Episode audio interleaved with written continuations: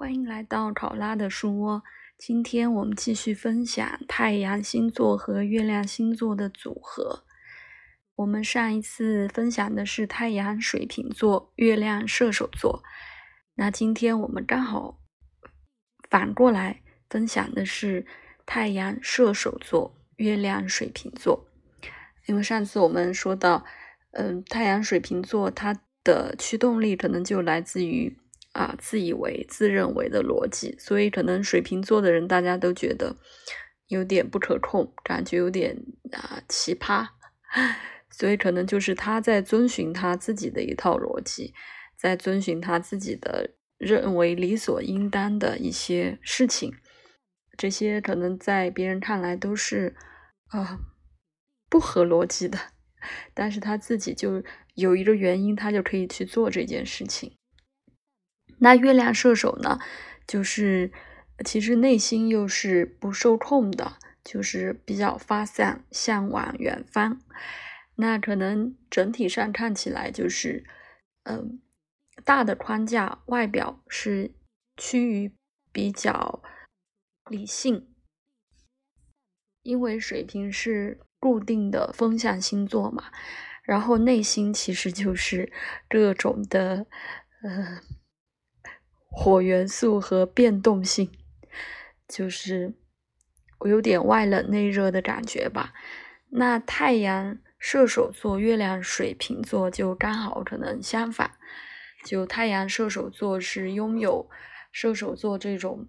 大家都觉得比较自由、比较不受拘束的这样一种感觉，很活跃啊，就是。很热情，就是我们射手的那个形象啊，在骑着马在射箭，然后目标永远在远方，嗯，觉得总是很有活力的样子。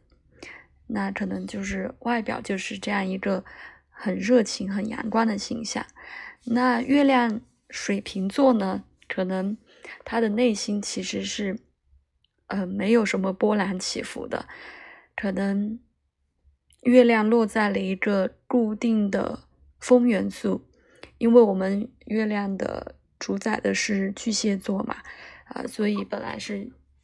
倾向于有很多情感流动的情绪的这种比较细腻的东西，但是落在水瓶座的话，就是内心又是会比较理性的，就是远远不像外外表看起来这么呃活泼也好，这么。热情也好，可能内心就是波澜不惊的状态，嗯，就可能都是在思考一些问题，然后情绪方面都会比较理性，呃，不会呃，就是像水象星座啊、火象星座啊那种细腻或者是比较激动的一个状态，那可能就是外表。很好动，很活跃，但其实是内心很平静的。但是他也会有很多自己的想法，就是毕竟月亮水瓶座嘛，都是一种理性的思考，所以可能就带给太阳射手座一个。嗯，不是没头脑的 印象啊。本来射手座真的让人感觉，我们都说火象三傻之一嘛，但是月水瓶就会更让人觉得更稳定一些，更会有一些自己的想法、计划、安排。因为毕竟是风象星座嘛，所以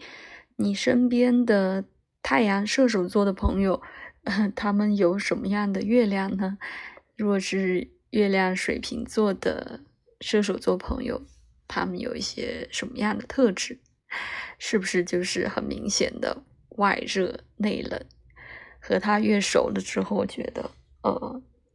还这个人还挺挺冷静的，有时候默也默默的待在那里，可能也不像 射手座，所以。欢迎大家来分享吧，就是关于太阳射手座、月亮水瓶座。那今天就先分享到这里，拜拜。